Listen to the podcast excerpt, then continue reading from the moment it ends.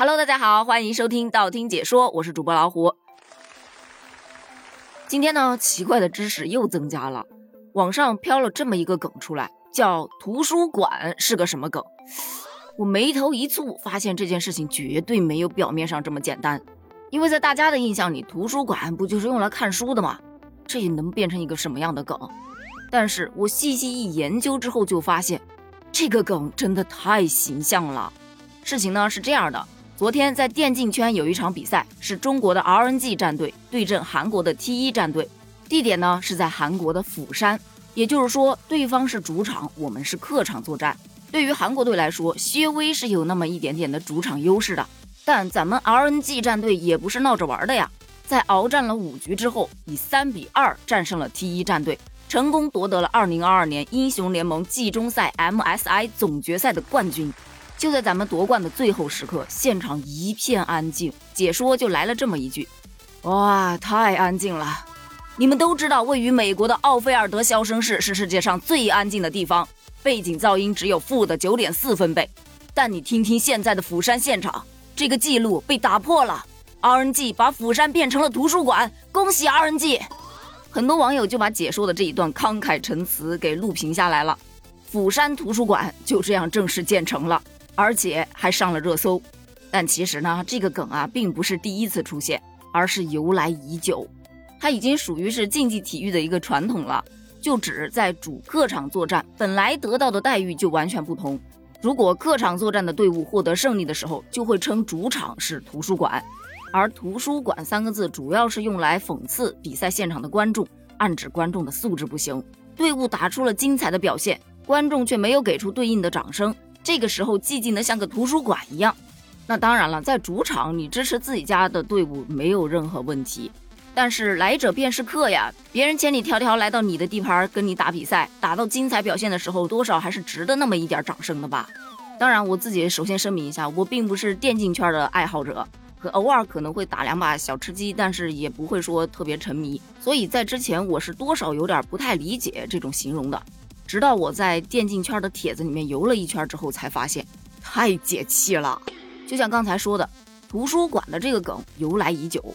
比方说，二零一七年的洲际赛 LPL 在台湾高雄夺冠的时候，观众也是安安静静集体离场，所以就被 LPL 的粉丝高呼“高雄图书馆”。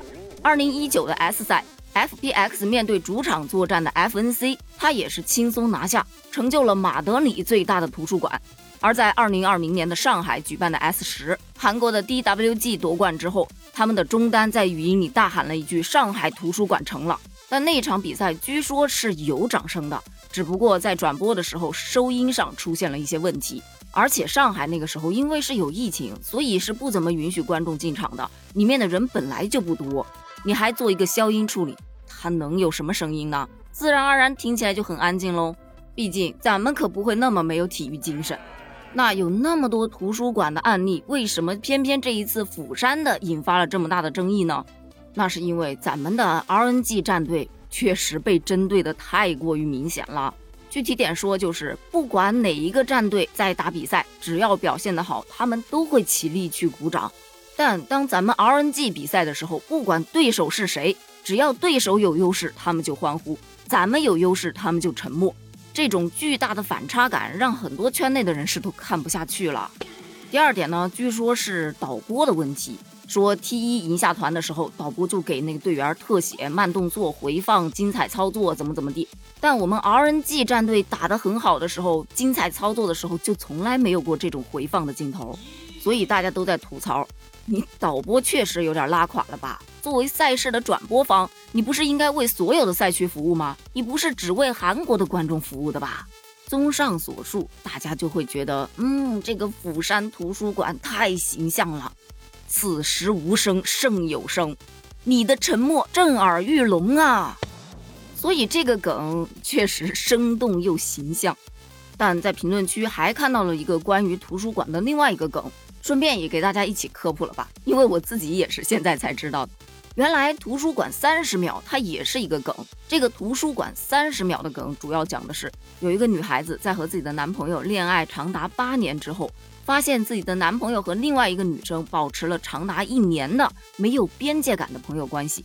在这个女生过生日的时候，她许了一个愿望，希望永远能够和男朋友在一起。而就在这幸福的时刻，男朋友收到了女同学发来的“图书馆停电了，我好害怕”的信息。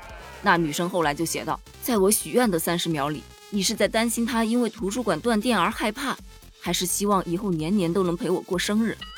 最终，这个女生是非常冷静的对男生提出了分手。